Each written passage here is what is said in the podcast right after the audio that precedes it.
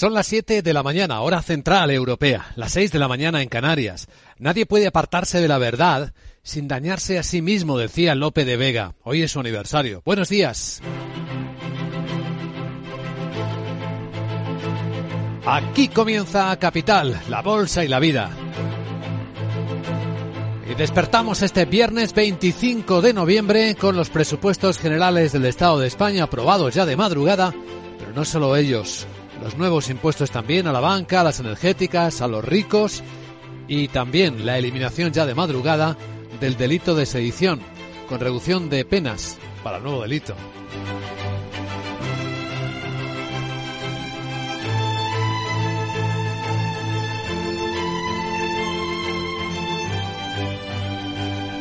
Capital, la Bolsa y la Vida.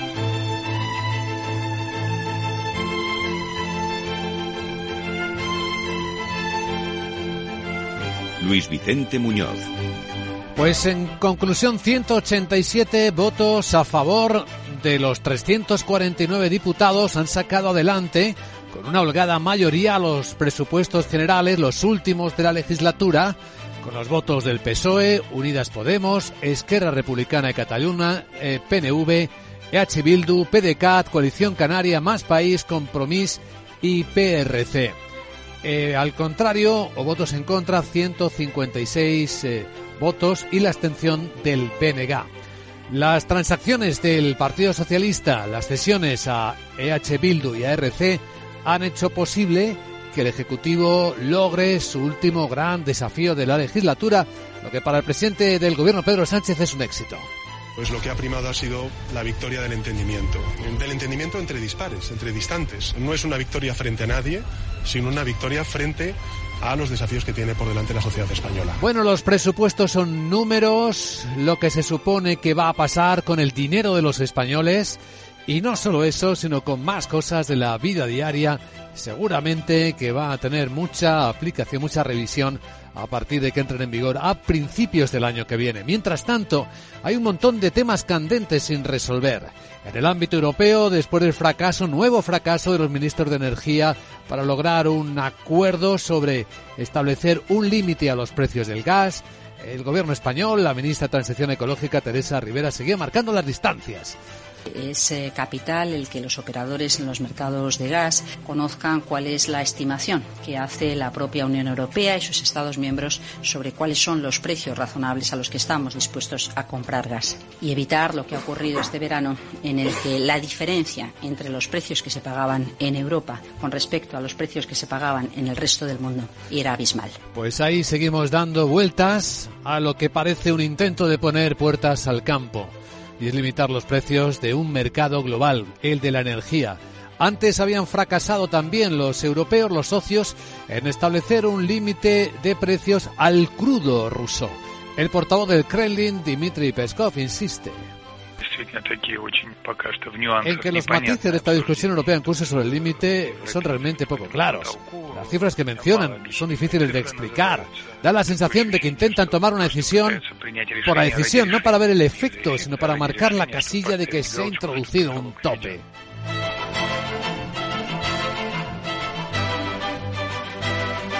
En el mundo real, en el de los precios del mercado, los precios del petróleo en la escena global están más baratos que las últimas semanas. Están casi a niveles del año pasado por estas fechas. El barril West Texas americano en 78 dólares y medio, mientras que en Londres el barril Brent está en 85,70. Y tiene que ver con los miedos a la desaceleración que según los últimos informes, hoy tendremos más, pues no parece tan fuerte como se temía. Tendremos más porque sabremos cuánto creció definitivamente la economía alemana en el tercer trimestre del año. La previsión del mercado es que lo haya hecho a ritmos del 1,1% interanual. Se espera también el índice de clima de consumo en Alemania que elabora el Instituto GFK y también nos dará una perspectiva adelantada de cómo está el ánimo de los consumidores hoy que estamos en el Black Friday y que los medios americanos hacen preanálisis de lo flojo que viene en Europa. La alta inflación parece que está desanimando muchas de las compras compulsivas con descuentos añadidos durante este fin de semana.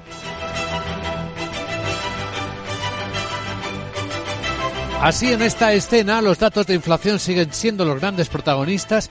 Enseguida en Capital Asia detallamos los de Tokio, la capital japonesa. Fíjense que llevan años deseando inflación en Japón. Bueno, pues aquí la tienen, la mayor tasa de inflación de los últimos 40 años, un 3,6% y muy lejos del 2% que añoraba o era el objetivo del Banco Central japonés. Pero de momento no suena nada, ningún rumor de que aligeren su relajadísima política monetaria y de incentivos. Y en la bolsa de Tokio tampoco parece que se esté cotizando nada extraordinario. El recorte, ahora que se está ajustando el cierre, apenas es de tres décimas en un mercado mayoritariamente bajista por el lado asiático, hoy que vuelve a media sesión Wall Street tras la fiesta de ayer.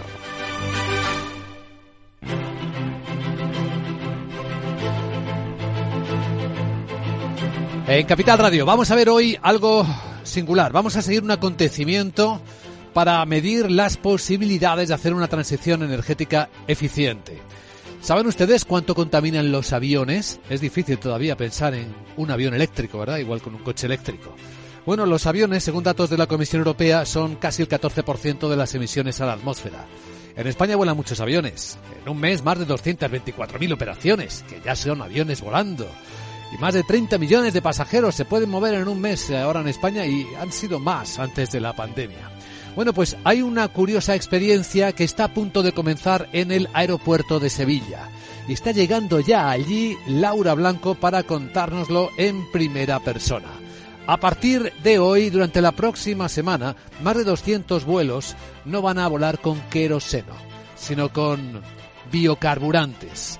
¿Cuánto pueden reducir los aviones? ¿La huella de carbono? Es una pregunta que tiene respuesta hoy en nuestro programa. Va a ser singular el seguimiento que haremos durante todo el día con Laura Blanco. En un instante estaremos con ella en directo contando los preparativos. Hemos invitado, además, a uno de los protagonistas de este acontecimiento, de este experimento, de esta prueba, el director de Commercial y Clean Energy de CEPSA, Carlos Barrasa, que va a estar ahí también en el aeropuerto de Sevilla, donde se espera que un buen puñado de aerolíneas participen en estos vuelos con combustibles renovables. Esto y luego, en la gran tertulia de la economía, el análisis de las historias de hoy con Isabel Aguilera, consultora empresarial, Rafael Ramiro y Antonio Sanabria hasta que abran las bolsas a las 9. Y lo que apuntan los futuros es que, a ver cómo vienen los americanos, pero los europeos siguen planos. Los americanos, los del SP suben dos décimas, en 4.041 con un euro dólar, por cierto, en los mercados de divisas, que mantiene su fortaleza frente a la moneda americana. Ahora mismo las pantallas de XTV muestran un euro cambiándose por 1,04 dólares.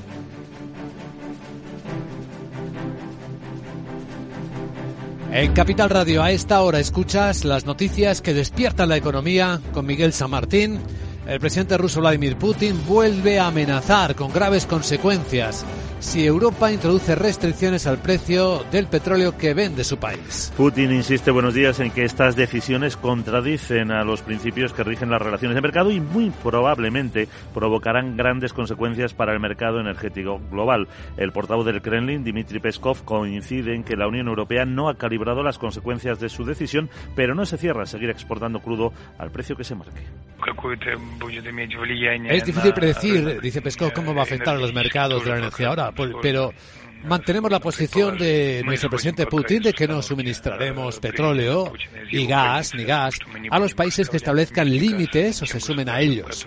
Pero viendo las cifras, tenemos que analizarlo todo antes de formular nuestra posición.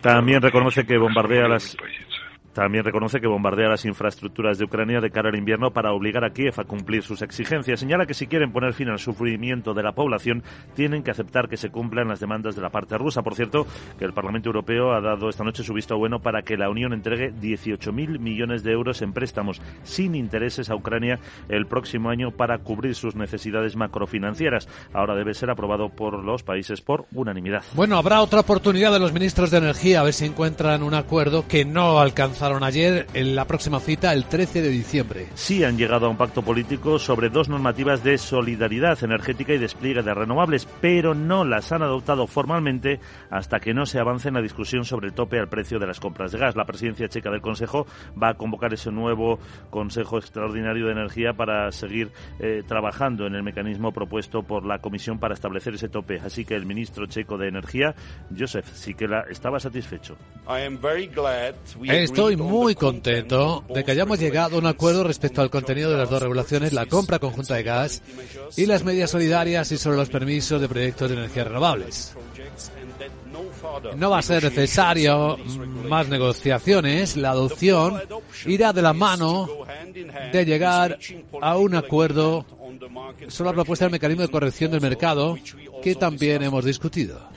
En el texto final se dice que la Unión cuenta con desarrollar un nuevo índice que sirva de referencia de mercado para las operaciones con GNL y que funcione a partir del 31 de marzo. Pero tampoco se va a aprobar hasta que se acuerde también ese tope a las compras de gas. La vicepresidenta tercera, Teresa Rivera, espera llegar a un acuerdo en ese próximo Consejo. En estos próximos días habrá un trabajo intenso por parte de los técnicos, por parte de las representaciones permanentes de todos los eh, gobiernos en Bruselas para poder eh, pulir, consensuar, para poder encontrar la mejor solución, la más equilibrada, que nos permita adoptar las tres eh, propuestas, los tres reglamentos, en un eh, Consejo extraordinario que la Presidencia quiere convocar, en principio, el próximo 13 de diciembre. La comisaria de Energía, Kadri Simpson, defiende que el diseño que ha planteado Bruselas responde a lo que le han pedido los jefes de Estado y de Gobierno. Por cierto, algunos países europeos se están moviendo en alianzas, Croacia, Austria y Alemania, han acordado una cooperación energética conjunta. Que tiene como objetivo permitir la distribución de gas desde la isla croata de Kruk hasta Austria y Alemania, también para pedir fondos de la Unión Europea para su financiación. El plan es ampliar las capacidades actuales de una terminal de GNL en esa isla y la construcción de un gasoducto desde allí hacia Austria y Alemania. Se necesitaría un tubo a través de Eslovenia con un coste estimado de 600 millones de euros. También se espera que pueda usarse para el transporte de hidrógeno en un futuro. Bueno, hoy son los ministros de Comercio europeos los que van a debatir en Bruselas la polémica ley de reducción de la inflación estadounidense. Que consideran potencialmente discriminatoria y proteccionista, así como la posibilidad de extender las ventajas arancelarias a Ucrania por la guerra y la ratificación pendiente de acuerdos con México o Chile. Los ministros tratarán de cómo esa legislación de Joe Biden puede impactar en la industria europea, especialmente en los sectores de la movilidad y el vehículo eléctrico y cuáles pueden ser las soluciones que podrían consistir en exenciones para empresas europeas. El comisario de Mercado Interior, Thierry Breton, asegura que perjudica a todos. Euh, a nadie le interesa ir a la Organización Mundial del Comercio para abrir una guerra comercial, ni a Estados Unidos ni a la Unión Europea. Espero que prevalezca la razón. Washington contempla destinar 400.000 millones de dólares en nuevas inversiones centradas principalmente en impulsar la industria de la energía verde en el país y reducir las emisiones de gases contaminantes. Bueno, en el país vecino, en Portugal, también se han aprobado los presupuestos. Por cierto, que el Partido Socialista, que gobierna con mayoría absoluta, ha rechazado una propuesta, eh, bueno, una enmienda que acabaría con las llamadas visas de oro. Que ese es el régimen que concede la residencia en Portugal a cambio de inversiones en el país, compra de inmuebles o creación de puestos de trabajo. La iniciativa presentada por el Partido Comunista recibió el voto en contra del eh, Partido Socialista Portugués, pero el ministro de Economía, Antonio Costa Silva, revela que el gobierno sí va a crear un grupo de trabajo para evaluar este programa. En la última década ha concedido 11.200 autorizaciones de residencia a través de este programa, el 92 de ellas, 92% de ellas a través solo de la compra de inmuebles. Muchas de ellas a ciudadanos españoles, por cierto. El gobierno de Portugal que volverá a actualizar las pensiones el año que viene si la inflación supera las previsiones actuales tras la polémica generada por el mecanismo diseñado para revisar el montante de estas prestaciones. Este paquete incluía una paga extraordinaria del 50% de la pensión en un único pago en octubre de este año y un aumento para 2023 entre el 3,5 y el 4,4 en función de la cuantía de la prestación. Por lo demás, la Organización Mundial del Turismo, España y Arabia Saudí han puesto en marcha ya un grupo de trabajo para rediseñar el turismo del futuro. Y para revitalizar la organización y mejorar sus métodos de funcionamiento. Así se ha acordado en en la 117 reunión del Consejo Ejecutivo de la OMT, al que asisten representantes de 31 países. La creación de este grupo es una propuesta de Arabia Saudí que ha respaldado España, que inicialmente no contaba con el apoyo del secretario general de la organización. El objetivo es establecer una visión de futuro y dar poder a la OMT para que pueda liderar el sector turístico mundial en su recuperación de la crisis de la COVID para que sea más inclusivo, resiliente y sostenible que nunca. Y hablando de España, hoy termina el plazo para presentar los avales y recibir las ayudas concedidas por el Ministerio de Industria en la resolución definitiva del PERTE, del plan con fondos europeos para financiar las compras de vehículos eléctricos y conectados. Y coincide con un comunicado de la patronal de la distribución de vehículos, Gambán, que asegura que las rebajas impositivas a pymes y autónomos contempladas en los presupuestos son insuficientes para impulsar la recuperación del sector de la automoción. Además, advierte de la vulnerabilidad financiera del tejido empresarial de la distribución de vehículos tras la pandemia y vuelve a reclamar su inclusión en la segunda convocatoria del PERTE del vehículo eléctrico y conectado. Los fabricantes de automóviles siguen teniendo problemas. La fábrica del grupo Estelantis en Figueruelas ha anunciado nuevos paros en la producción la semana que viene por falta de componentes. Así se cancelarán todos los turnos de la línea 1 que fabrica el Citroën C3 Aircross y el Opel Crossland. Además, se suspenderán los turnos de la línea 2 que ensambla el Opel Corsa desde la noche de este domingo hasta la del martes, de forma que recuperará la actividad el miércoles 30 de noviembre. En la agenda, ¿qué más cosas tenemos este viernes 25 de noviembre? Sara Bot, buenos días, bienvenida. Muy buenos días. No te digo nada, na porque tu body ya sabe que es Friday. Voy con mi agenda en la que el Banco de España publica la morosidad de los créditos hasta finales de septiembre y el Instituto Nacional de Estadística el índice de precios industriales de octubre y datos sobre la facturación empresarial de septiembre. Alemania ofrece el dato definitivo del PIB del tercer trimestre para el que se espera una subida de tres décimas y el GFK de clima de consumo de diciembre que podría mejorar. Italia divulga la confianza empresarial y de los consumidores de noviembre y subasta letras a seis meses, y como Strang Friday. Black Friday. Black Friday. Black Friday tampoco tendremos ninguna referencia macroeconómica en Estados Unidos. Bueno, ¿no te has dado cuenta? ¿De qué? De que tenemos una ausencia. Ah. Y es que he estado en la redacción y me he dado cuenta de que... Laura no está. Laura se fue. Jeje, ya sé que está en Sevilla y olé de trabajo, pero es que es viernes. Chao. Sí, sí, y no perdió su silla, sino que va a volar con biocarburantes. Nos lo contará en unos minutos. Estamos con ella conectados. Pero antes, a continuación, en Capital Radio, vamos a ver qué está pasando en el lado del planeta donde los mercados están activos. Capital Asia, en un instante. Capital, la Bolsa y la Vida, con Luis Vicente Muñoz. Esto no es Black Friday, es mejor. Porque si eres de mi Movistar puedes elegir entre Smart TVs, portátiles, smartphones, tablets, consolas y mucho más desde 0 euros al mes. Y lo mejor te lo enviamos gratis en menos de 72 horas. Además, si llevas tu antiguo smartphone a una tienda Movistar para reciclar, te lo recompran. Infórmate en movistar.es o en tiendas Movistar. Bontobel Asset Management. Calidad suiza con el objetivo de obtener rendimientos superiores a largo plazo. En Bontobel Asset Management siempre estamos a la vanguardia de las inversiones activas en bonos y acciones. Para más información, entre en nuestra página web bontobel.com barra m. Bontobel Asset Management, su especialista global en fondos de inversión.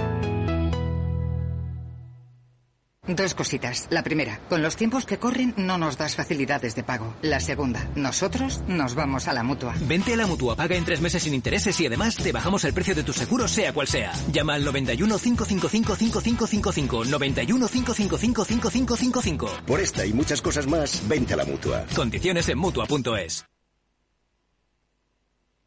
Capital, la Bolsa y la Vida, con Luis Vicente Muñoz.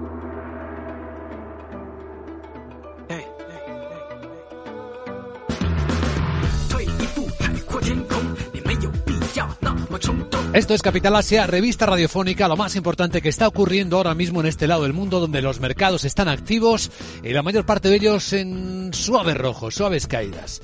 Pero lo que tenemos muy encendida es la inflación en Japón. Tanto la deseaban, pues tienen la máxima de 40 años en Tokio, en la capital. Sandra Torrecillas, buenos días. Buenos días. Ese IPC de la capital es un indicador adelantado de la tendencia a nivel nacional y ha subido al ritmo más rápido en 40 años en el mes de noviembre, 3,6%, muy por encima del objetivo del 2% del Banco Central por sexto mes consecutivo. Ha subido sobre todo el precio de los alimentos, de los combustibles, pero el repunte se ha extendido a más bienes y eso pone en duda los argumentos del Banco Central de que la inflación impulsada por los costes energéticos va a ser transitoria. La última vez que la inflación de Tokio fue superior, eh, esto lo vimos en abril de 1982, cuando el IPC se elevó hasta el 4,2%. Bueno, pues la bolsa de Tokio cerrando con un recorte ligero de tres décimas, mientras que en China se marca hoy de nuevo récord diario de contagios por COVID. Por segundo día consecutivo, 32.700 nuevos contagios y las ciudades de todo el país aplicando medidas y restricciones para tratar de controlar los brotes. Unos brotes que son numerosos. Las ciudades de Guangzhou y la de Cantón son las que registran la mayor parte de esos contagios, aunque también se han notificado cientos de nuevos casos en ciudades como Chengdu, Jinan, Xi'an o Wuhan. Bueno, y esto podría retrasar la reapertura de China. Hace apenas un par de semanas contábamos cómo empezaban a aliviarse algunas medidas, pero ¿y si se retrasase la reapertura real? Pues tenemos un informe que ha publicado este mismo viernes Oxford Economics. En principio espera que se produzca una amplia reapertura en el segundo semestre del año que viene, pero dice que si se retrasa hasta la primavera de 2024, eh, la recuperación del consumo privado evidentemente se va a mm, frenar y esto puede puede restar un punto porcentual al crecimiento del PIB el año que viene. Los recientes brotes han aumentado, por tanto, la incertidumbre sobre el crecimiento de China. Si el impacto de la economía tiene una magnitud similar a la del segundo trimestre de este año, cuando estuvo bloqueado el centro financiero de Shanghai, la previsión de Oxford para el crecimiento de este mismo año se reducirá desde el 3,1% a un rango entre el 2 y el 2,5%. Mientras tanto, por dentro de la segunda economía del mundo, su sistema financiero sigue inyectando, dopando a las promotoras para que no se caigan. Las líneas de nuevo crédito que los grandes bancos estatales chinos han puesto ya sobre la mesa están dando a las empresas del sector inmobiliario superan los 178 mil millones de dólares, eh, según calcula el diario económico oficial eh, Security Times. Destaca las líneas de crédito del Banco Industrial y Comercial de China, el mayor banco del país, por un importe de más de 91 mil millones de dólares a 12 promotoras, entre las que figuran las dos mayores del país por volumen de venta, Country Garden y Banque. Por cierto, ¿qué sabemos de las protestas en Foxconn, el mayor proveedor de Apple? Pues siguen, siguen protestando los trabajadores. Eso es lo que se oye de fondo. Eso es lo que se oye de fondo y lo que estamos viendo sobre todo a través de redes sociales. Fuentes que cita Reuters eh, dice que hay ahora mismo más de 20.000 trabajadores, la mayoría de ellos nuevos contratados eh, que todavía no estaban en la línea de producción que están dejando ya la planta de Zenzú del proveedor de Apple. No nos olvidemos unas salidas que pueden complicar el objetivo que se había marcado la empresa de reanudar la producción completamente a finales de este mes. Las protestas, los disturbios continúan y están sacudiendo la producción de esa fábrica de iPhones. Las salidas se producen, estos 20.000 que están abandonando la empresa, dice Reuters, porque eh, Les ha ofrecido 10.000 yuanes a los empleados que quieran dimitir y dejar la planta, afectada por el caos. Los vídeos publicados muestran multitudes y largas colas de trabajadores cargando ya equipajes y haciendo colas eh, para marcharse en los autobuses. Por cierto, que ahora mismo Reuters está desvelando también otra exclusiva. Dice que los problemas de Foxconn podrían afectar al menos al 30% de los envíos de iPhone en noviembre desde esa planta china. Unos 1.200 euros lo que les están ofreciendo a los trabajadores para que se marchen de la compañía. No deja de llamar la atención lo que vemos por redes sociales con la policía china vestida de blanco y como si fueran agentes eh, que combatiesen un riesgo bacteriológico, completamente de blanco, como buzos, y con los escudos eh, antidisturbios. Y un apunte empresarial, Tesla ha vuelto a llamar a revisión miles de sus vehículos en China. Sí, a más de 80.000 fabricados en China y también importados producidos desde 2013. Eh, lo ha comunicado el regulador del mercado chino. En el caso de los Model S y los Model X, eh, dice que requieren una corrección por un defecto en el sistema de gestión de la batería del coche que puede provocar una pérdida de potencia. Y en los modelos 3 eh, por un accesorio del cinturón de seguridad defectuoso. Tesla, por cierto, ha pedido a los propietarios del Model 3 afectados que devuelvan sus coches para revisarlos y mantenerlos y que mm, les pide que sean prudentes a los conductores en la carretera. El fabricante estadounidense está pasando por una mala racha en China, donde las entregas han caído respecto al máximo que logró en septiembre y además está haciendo frente a una dura competencia de rivales locales eh, como BYD. Bueno, los mercados chinos están mixtos, ¿eh? pese a todas estas historias. Hong Kong es el que más cae, siete décimas, pero en Shanghai la bolsa está rebotando medio punto porcentual. La bolsa de Corea del Sur plana, estamos en el segundo día de huelga de camioneros. Y la tensión va en aumento, no hay diálogo entre el gobierno y el sindicato por el momento y los efectos de la huelga pues ya comienzan a notarse. La industria del cemento, por ejemplo, calcula unas pérdidas de 14 millones de dólares en el primer día de conflicto. La producción de acero ya se está viendo resentida y las obras se están quedando sin materiales. El sindicato planea ampliar las interrupciones también y que afecten a alimentos y a combustibles y el presidente del Corea del Sur está advirtiéndoles de que va a tomar medidas enérgicas y podrá intervenir, dice, para poner fin a esa huelga que califica de ilegal y de inaceptable. Afecta mucho al mercado de los semiconductores, de los chips, eh, puesto que de Corea del Sur salen un montón de ellos. Por cierto, hoy en España, la ministra de Economía ha convocado a los actores del sector para ver si ponen en marcha ese PERTE nominal para conseguir que España también diga algo en este segmento.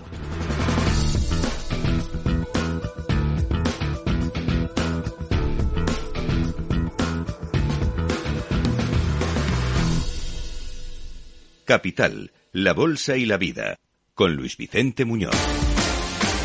Bueno, y ocurrirá este viernes en España, en Sevilla, en el aeropuerto de Sevilla, el comienzo de una experiencia, experimento para comprobar hasta qué punto los aviones pueden reducir su huella de carbono. Los aviones, el tráfico aéreo que genera cerca del 14% de las emisiones a la atmósfera, según los datos de la Comisión Europea. Ahí está Laura Blanco ya. Buenos días, Laura. Buenos días desde Sevilla, Luis Vicente. Los biocombustibles entran en pista para descarbonizar el sector aéreo. El nombre técnico, SAF combustible sostenible para la aviación y aspira a coger velocidad de crucero en una actividad que genera el 1% de las emisiones mundiales de CO2. La Unión Europea en concreto tiene como objetivo que en el año 2025 el 2% del combustible de los depósitos de las aerolíneas sea sostenible, sea SAF, pero la propia industria está dando pasos para superar esa cifra. Por eso este viernes en Sevilla se celebra, se acoge un hito para impulsar esos biocombustibles en el transporte aéreo. Es un anuncio en el que van a estar presentes todos los actores de la cadena de valor en un acto que lidera CEPSA.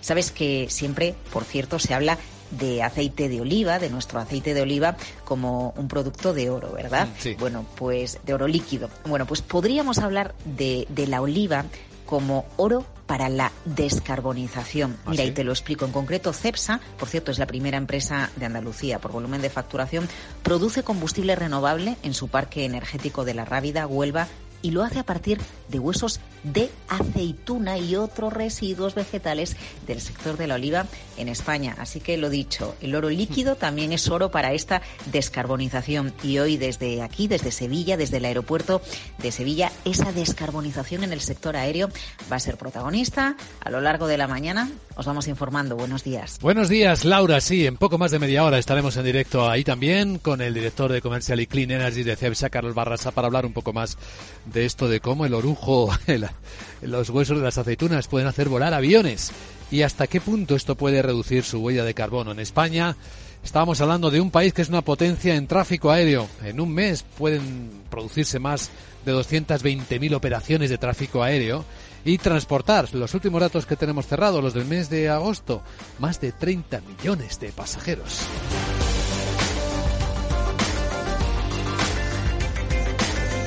Capital, la Bolsa y la Vida, el programa de radio que despierta la economía, con Luis Vicente Muñoz.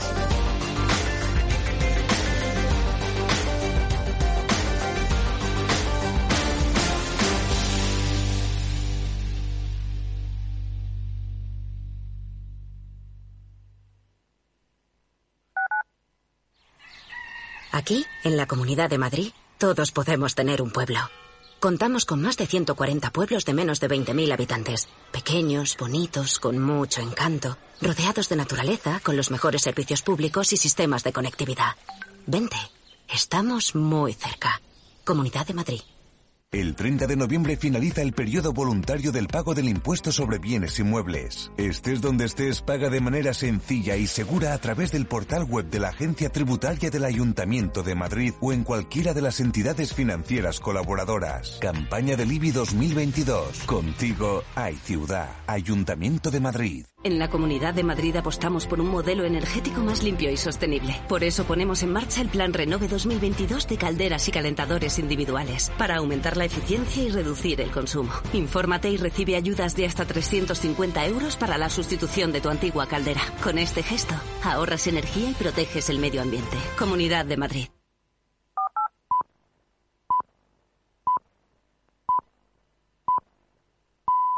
Son las siete y media de la mañana, hora central europea, las seis y media en Canarias. No hay cosa más fácil que dar consejo, ni más difícil que saberlo tomar, decía Lope de Vega. Hoy es su aniversario. Buenos días.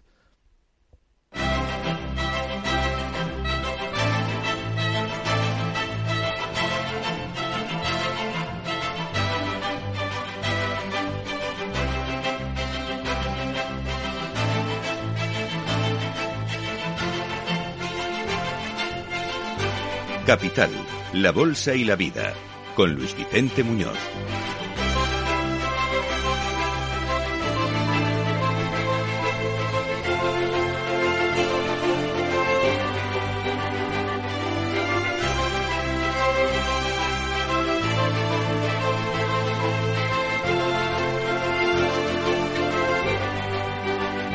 Viernes negro. ¿Cómo va el Black Friday? Dice la prensa americana que no con mucho impulso. De hecho, las empresas no han eh, aumentado la contratación, incluso la han reducido.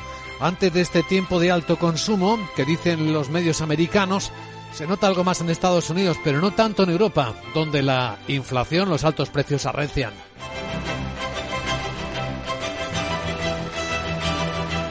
El viernes despierta con mercados tranquilos. Hoy vuelve Wall Street a media sesión. Los mercados asiáticos están con suaves bajadas, con alguna suave subida, después de marcarse en Tokio, en la capital japonesa, un récord de 40 años en inflación precisamente, un 3,6%. Mientras que en China otra vez récord de contagios COVID. Hay un estudio de Oxford Economics que calibra que si se retrasa la reapertura china, costará un punto en términos de PIB y eso afectará al propio crecimiento de la economía del planeta. En el momento en el que examina si la desaceleración se puede convertir en recesión profunda o larga. Ahí tenemos algunas de las claves en un mundo en el que sigue pesando la escasez de energía, con los europeos incapaces de llegar a un acuerdo sobre establecer un tope al precio del gas, aunque sí van a comprarlo conjuntamente. En la reunión de ayer fracaso se han convocado para el día 13 de nuevo. Esto dice la ministra de Transición Ecológica española, Teresa Rivera. Es eh, capital el que los operadores en los mercados de gas conozcan cuál es la estimación que hace la propia Unión Europea y sus Estados miembros sobre cuáles son los precios razonables a los que estamos dispuestos a comprar gas. Y evitar lo que ha ocurrido este verano, en el que la diferencia entre los precios que se pagaban en Europa con respecto a los precios que se pagaban en el resto del mundo era abismal. Hoy son los ministros de Comercio de la Unión los que van a examinar qué hacer frente a la ley antiinflación de Estados Unidos, que da ayudas que pueden ser un problema que desataría una guerra comercial. Nadie la quiere, reconocen. Pero ojo a esta cuestión. Mientras que en España, ya de madrugada, hace apenas unas horas, el gobierno y sus aliados han logrado sacar adelante el último gran reto de su legislatura son los últimos presupuestos generales del Estado, gracias a las cesiones del Gobierno, a EH Bildu y a Esquerra Republicana de Cataluña. No solo las cuentas públicas han obtenido el sí 187 diputados de 349, mayoría más que suficiente, holgada, sino que también han sacado adelante los impuestos especiales a la banca, a las energéticas y a las grandes fortunas. Y por supuesto, ya también bien de noche, se derogó, se aprobó la derogación del delito de sedición. El nuevo incluirá rebaja de penas. Lo que todo ello para el presidente del gobierno Pedro Sánchez es pues lo que ha primado ha sido la victoria del entendimiento. Del entendimiento entre dispares, entre distantes. No es una victoria frente a nadie, sino una victoria frente a los desafíos que tiene por delante la sociedad española.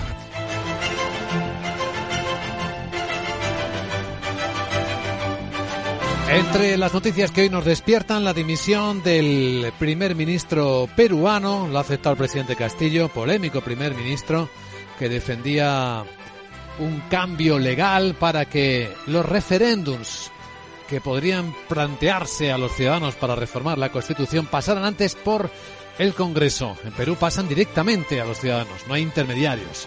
Bueno, pues le ha costado el puesto tras rechazar la mesa del Parlamento una moción de confianza que el propio primer ministro había sometido.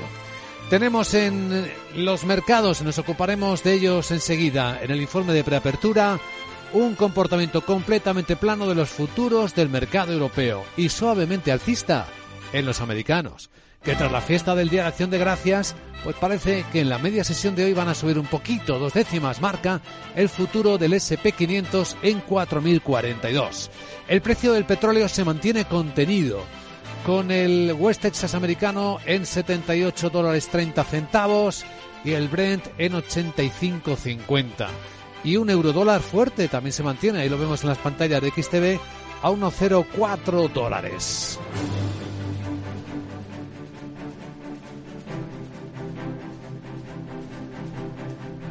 Mientras que el presidente ruso Vladimir Putin vuelve a amenazar a Europa si los socios se atreven a plantear limitación de precios eh, al gas y al crudo que vende Rusia. Putin insiste en que estas decisiones eh, contradicen con los principios que rigen las relaciones de mercado y muy probablemente dice que van a provocar graves consecuencias para el mercado energético global. El portavoz del Kremlin, Dmitry Peskov, coincide en que la Unión Europea no ha calibrado las consecuencias de su decisión, aunque tampoco se cierra a seguir exportando crudo al precio que marquen. Eh, es que es difícil predecir, dice Peskov, cómo va a afectar a los mercados de la energía ahora eso. Pero por el momento nosotros mantenemos la posición expresada por el presidente Putin de que no vamos a suministrar petróleo y gas a aquellos países que nos quieran establecer un límite y o se sumen a él. Pero viendo las cifras, tenemos que analizarlo todo antes de formular la posición. También reconoce Peskov que están bombardeando las infraestructuras de Ucrania de cara al invierno para obligar a Kiev a cumplir sus exigencias. Señala que si quiere poner fin al sufrimiento de la población, tiene que aceptar que se cumplan las demandas de la parte rusa. El Parlamento Europeo aprobaba anoche 18.000 millones de euros en préstamos sin intereses a Ucrania en 2023 para cubrir sus necesidades macrofinancieras. Ahora tiene que ser aprobado por unanimidad eh, por todos los países. Los ministros de Energía europeos volverán a reunirse el 13 de diciembre a ver si logran lo no alcanzado ayer, eh, pactar un límite al precio del gas. Sí, lo que han llegado es a un acuerdo sobre dos normativas de solidaridad energética y despliegue de renovables, pero no se van a adoptar formalmente hasta que no se avance en esa discusión sobre el tope al precio de las compras de gas. La presidencia checa del Consejo convocará uno nuevo extraordinario de energía para seguir trabajando en el mecanismo que ha propuesto la Comisión para establecer ese límite. El ministro checo de Energía y presidente de turno, Josef Sikela, sí se mostraba satisfecho.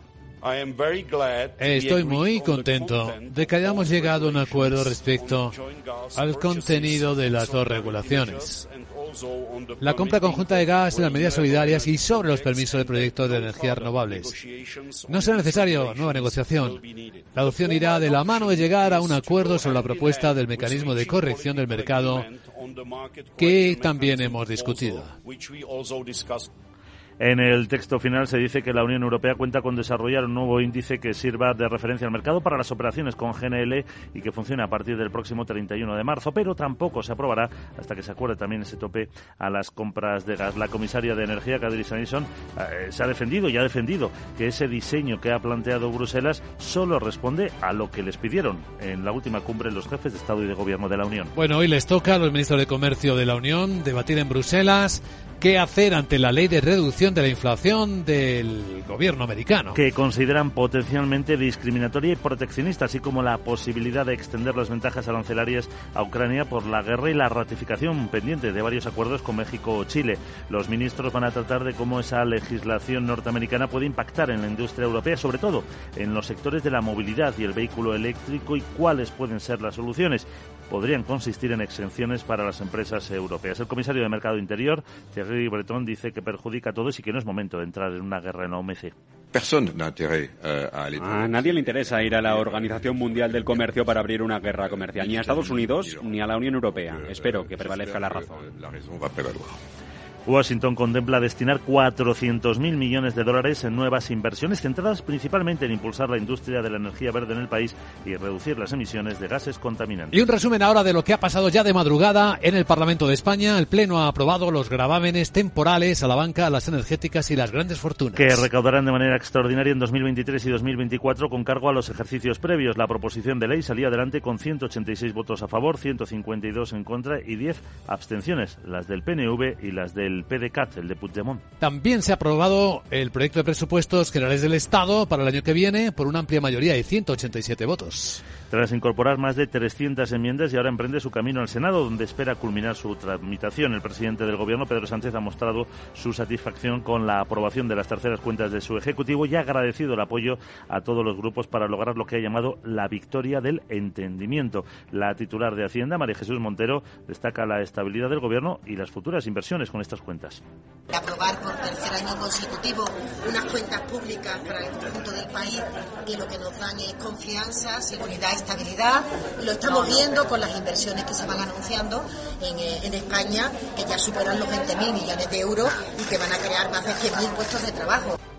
Los presupuestos afrontan ahora su tramitación en el Senado, donde ya tienen asegurada su aprobación, solo con el apoyo de los grupos que han cerrado acuerdos en el Congreso y supondrá así la aprobación definitiva del texto el próximo día 21 de diciembre. Bueno, y este viernes veremos cómo acaba el PERTE del vehículo eléctrico y conectado porque termina el plazo para presentar los avales y recibir las ayudas. Por su parte, la patronal de la distribución de vehículos Gambana asegura que las rebajas impositivas a pymes y autónomos que contemplan los presupuestos son insuficientes para impulsar la recuperación del sector advierte de la vulnerabilidad financiera del tejido empresarial de la distribución tras la pandemia y vuelve a reclamar que estén incluidos en la segunda convocatoria de ese PERTE del vehículo eléctrico y conectado. ¿Qué más cosas tenemos este viernes? Hola de nuevo, Sara Bot. Buenos días.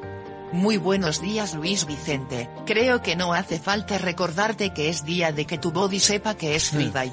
Voy con mi agenda en la que el Banco de España publica la morosidad de los créditos hasta finales de septiembre y el Instituto Nacional de Estadística el índice de precios industriales de octubre y datos sobre la facturación empresarial de septiembre. Alemania ofrece el dato definitivo del PIB del tercer trimestre para el que se espera una subida de tres décimas y el GFK de clima de consumo de diciembre que podría mejorar. Italia divulga la confianza empresarial y de los consumidores de noviembre y subasta letras a seis meses, y como Strang Friday. Black Friday. Black Friday. Black Friday. Viernes negro. Na que no hay manera de que me salga. Pues eso que tampoco tendremos ninguna referencia macroeconómica en Estados Unidos. Bueno, ya que he escuchado a... ¿Tú crees que yo podría funcionar con los biocarburantes esos? Eh, Que como te salga más barato ya te veo poniéndome un tubo de escape.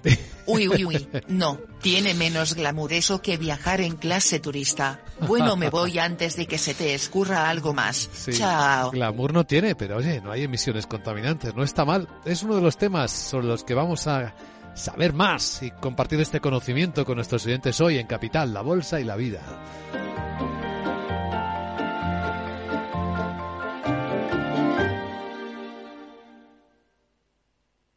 ¿Eres emprendedor? Encuentra asesoramiento y formación gratuita en materia empresarial, digital y sostenibilidad gracias al proyecto Más Emprendimiento. Infórmate en másemprendimiento.es. Proyecto promovido por la Comunidad de Madrid en colaboración con ATA y CEAGE. Financiado por la Unión Europea Next Generation EU. Plan de recuperación, transformación y resiliencia. ¿Es posible reducir emisiones cuando viajamos? ¿Y si viajo en avión o en barco, es posible también? En Repsol estamos desarrollando soluciones como el hidrógeno renovable, una fuente energética que ofrece diferentes usos, como la producción de combustibles sintéticos que ayudarán a reducir las emisiones de los transportes aéreo y marítimo. Descubre este y otros proyectos en Repsol.com. Repsol, inventemos el futuro.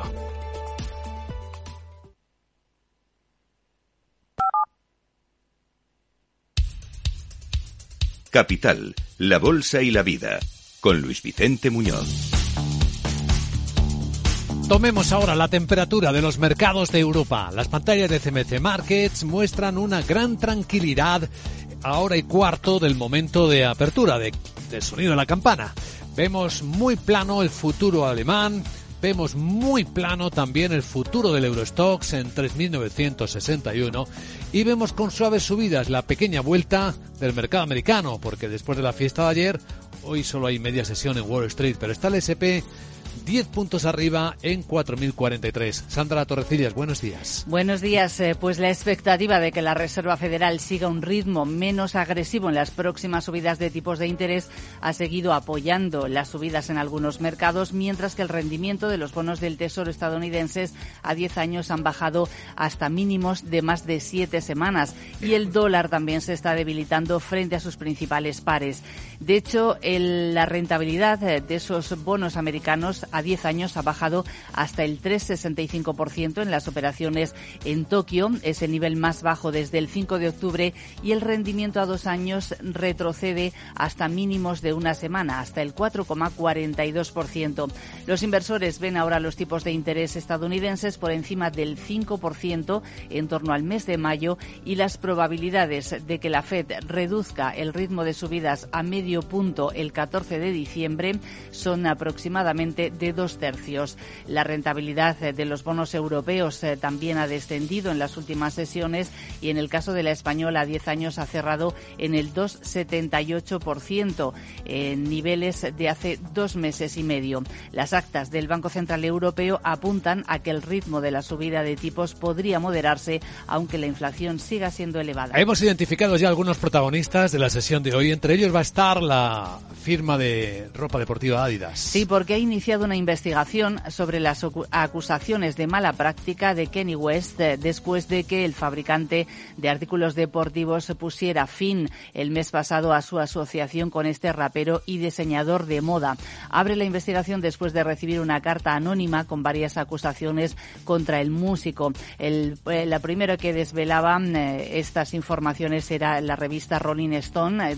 detallaba supuestos incidentes de comportamiento inapropiado por parte de Kenny West hacia el personal y cita entrevistas con más de dos docenas de ex empleados de Jesse y de Adidas. Según la revista, los miembros eh, del equipo enviaron la carta anónima a Adidas en la que dicen que los altos dirigentes de la empresa eran conscientes de ese comportamiento de Kenny West, eh, pero habían hecho la vista gorda y apagado su brújula moral. También en nuestro radar va a estar Iberdrola. El Fondo Soberano de Noruega podría pujar por las renovables eh, de Iberdrola, según publica esta mañana el diario Expansión, el inversor estatal, que es uno de los mayores del mundo, compite por el 49% de una cartera de activos verdes que está valorada en unos 1.200 millones de euros. ¿Y qué otros protagonistas? Nestlé, que va a invertir 1.900 millones de dólares en Arabia Saudí durante la próxima década, ya ha presentado, por cierto, un foie gras vegano en medio de la polémica sobre el manjar. CaixaBank, la primera que aprueba la adhesión al nuevo Código de Buenas Prácticas para eh, deudores hipotecarios en riesgo de vulnerabilidad y el inversor checo Daniel Kretinsky, que ha acumulado una participación del 31,4% en la empresa holandesa de entrega de paquetes y correo Post NL. Bueno, eso en las líneas aéreas, porque hoy en Capital Radio vamos a seguir con atención la experiencia en el aeropuerto de Sevilla. Van a empezar a volar hasta 200 aviones con eh, carburantes procedentes de energía renovable. Y menos contaminantes. ¿Hasta qué punto serán capaces de reducir la huella de carbono? ¿Aumentará esto el valor de las compañías y también de sus suministradores? Pues todo esto hoy en Capital, la Bolsa y la Vida.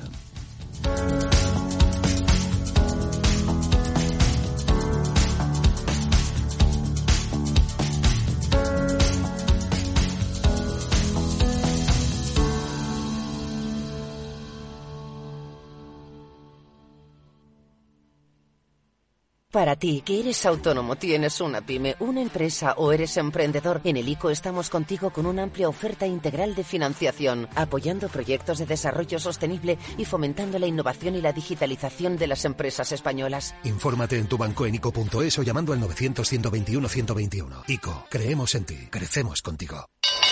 Inversor, compra acciones de bolsa. IBEX, DAX, Dow Jones y muchos más. Invierte en acciones y ETF sin comisiones hasta 100.000 euros al mes con XTB. Abre tu cuenta 100% online en solo 5 minutos. Un broker, muchas posibilidades. XTB.com. A partir de 100.000 euros al mes, comisión del 0,2%, mínimo 10 euros. Invertir implica riesgos.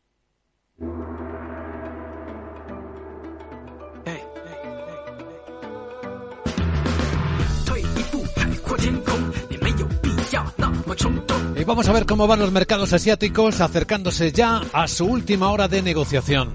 Tenemos un mercado mayormente bajista y muchas noticias, entre ellas la inflación caldeada en Tokio, en la capital japonesa, donde el IPC ha subido a su nivel más alto de los últimos 40 años. Un 3,6% de inflación, muy lejos del 2% objetivo y deseado por el gobierno y el Banco Central japoneses. Aunque bueno, ningún informe habla de que eso esté ya haciendo pensar al Banco Central japonés de relajar o de aumentar, en este caso endurecer, su política monetaria tan laxa.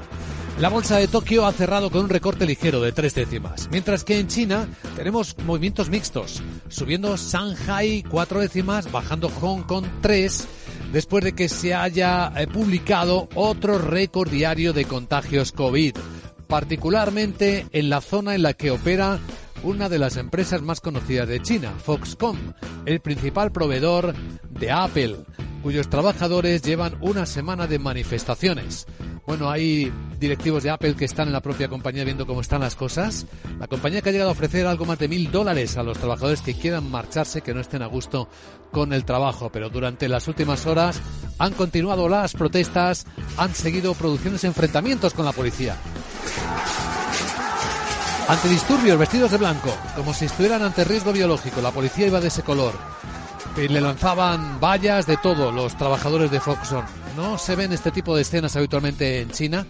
Las eh, escenas sortean la censura y las estamos viendo por redes sociales. En China, por cierto, también llamativo que Tesla haya llamado a revisión a otros 80.000 vehículos en la serie 3 por problemas técnicos que quieren reparar. Y es un dato importante de la noche la cantidad que el sistema financiero chino ha inyectado ya como crédito a las promotoras inmobiliarias para sostenerlas, hasta 178 mil millones de dólares. En Corea del Sur la bolsa baja ligeramente, una décima, en el segundo día de huelga de los transportistas. Todavía no tenemos noticias del efecto que puede haber producido en las exportaciones, particularmente de chips.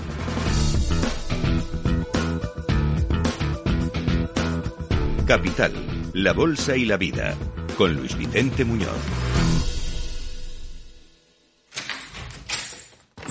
Salón. Gotera. Todo seco. Es muy simple asegurarse con el Betia. Simple, claro, el Betia. En la era de la realidad virtual y teletrabajo, las empresas utilizan cada vez más los servicios en la nube e Internet se convierte en la nueva red corporativa. Pero la nube no siempre es un entorno muy seguro. Zscaler, con su nuevo y radical modelo Zero Trust, asegura usuarios y cargas de trabajo tanto de aplicaciones públicas como privadas. Descubra más en zscaler.es.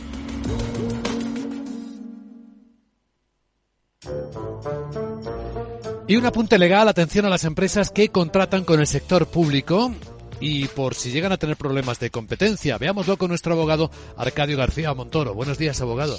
Buenos días, Luis Vicente. ¿De qué hablamos? Pues de que si la empresa falsea la competencia de forma grave, tenemos que saber que además pueden ser sancionados con la prohibición de contratar, es decir, que por un tiempo no se pueden prestar servicios o productos al sector público. Esta medida, que tímidamente asomaba desde hace siete años, quedaba pendiente de la concreción por parte de la Junta Consultiva de Contratación. Pero ahora varias sentencias aconsejan que sea la CNMC el órgano que precise la duración y el alcance de dicha prohibición de contratar. Pues con lo que pesa el sector público en la economía española, las consecuencias pueden ser graves para algunas empresas. Claro, por eso, por eso es muy importante ver cómo se plasma exactamente esa prohibición. Tiene que ser proporcional, eh, para eso hay que analizar el ámbito geográfico, a qué productos o servicios afecta, por cuánto tiempo, y parece que la CNMC es la institución más apropiada para valorar el alcance de la limitación. Importante también destacar que no hace falta que la conducta que falsee la competencia se haya producido precisamente en el ámbito de la contratación pública. En conclusión, pues un motivo más para poner atención a estos temas de competencia. No hay que menospreciarlos, que pueden ser letales aparte de la multa. Y atención que si alguien quiere hacer alguna aportación al tema, que sepa que está abierto el trámite de audiencia pública. Gracias, abogado.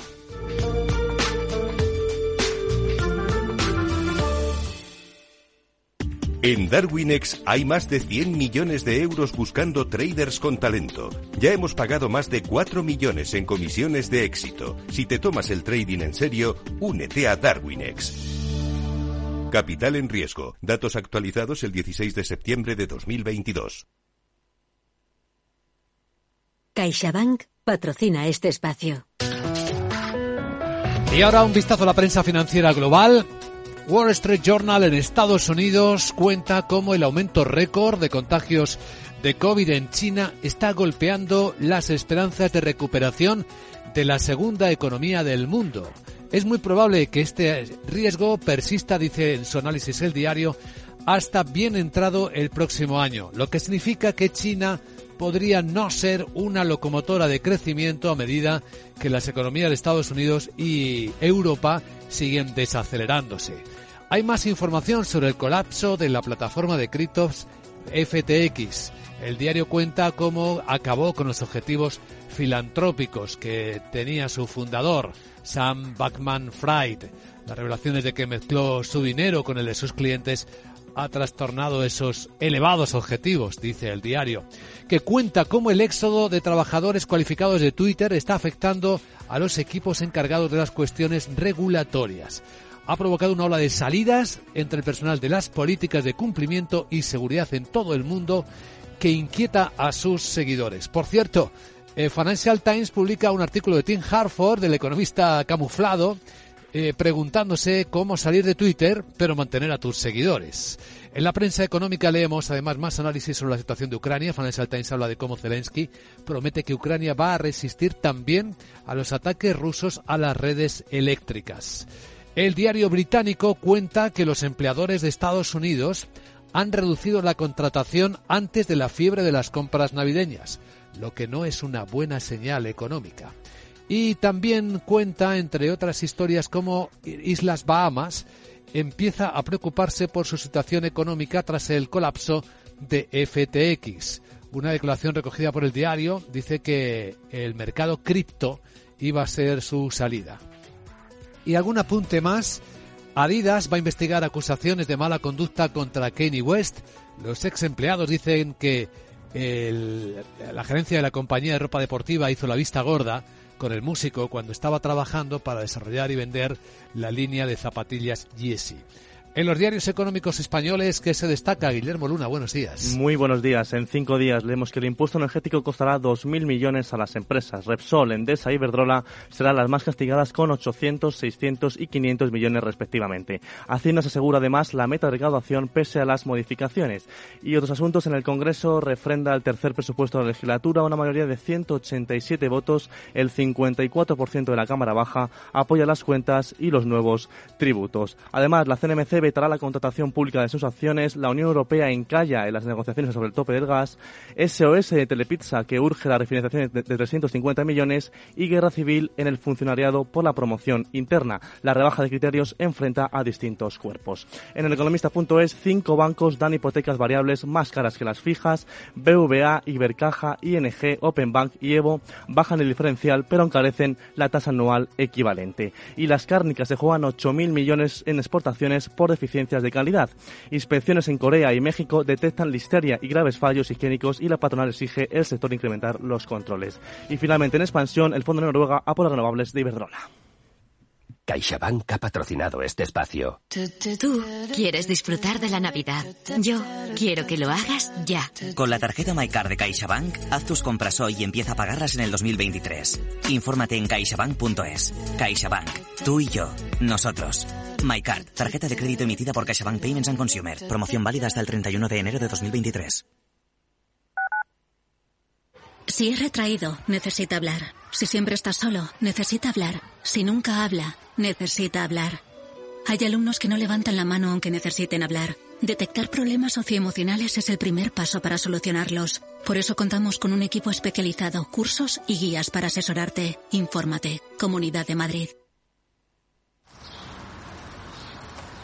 Reparar esa bici que llevaba tantos años en el trastero para salir a dar una vuelta es un plan redondo. Como el plan que tenemos en la Comunidad de Madrid, en el que contamos contigo para darle muchas oportunidades a los residuos. ¿Te sumas a la economía circular? Comunidad de Madrid. ¿Eres emprendedor? Encuentra asesoramiento y formación gratuita en materia empresarial, digital y sostenibilidad gracias al proyecto Más Emprendimiento. Infórmate en másemprendimiento.es. Proyecto promovido por la Comunidad de Madrid en colaboración con ATA y CAG. Financiado por la Unión Europea Next Generation EU. Plan de recuperación, transformación y resiliencia. Cumplimos 75 años llevando vuestros sueños, vuestras historias, vuestra vida por todos los rincones de Madrid. En autobús, en bicicleta y si quieres, incluso por el cielo, en teleférico. Cada día, cada noche, siempre desde hace 75 años. EMT, Juntos Movemos Madrid, Ayuntamiento de Madrid. Capital Radio.